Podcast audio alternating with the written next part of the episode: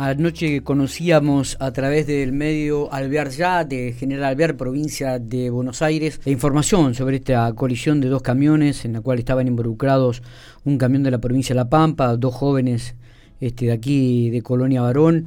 Eh, en relación a este tema vamos a, hablar con, un colega, Alfredo Espina, que Espino, que, trabaja y es el titular del medio Alvear Ya, eh, a quien le agradecemos estos minutitos. Alfredo, gracias por atendernos, buenos días.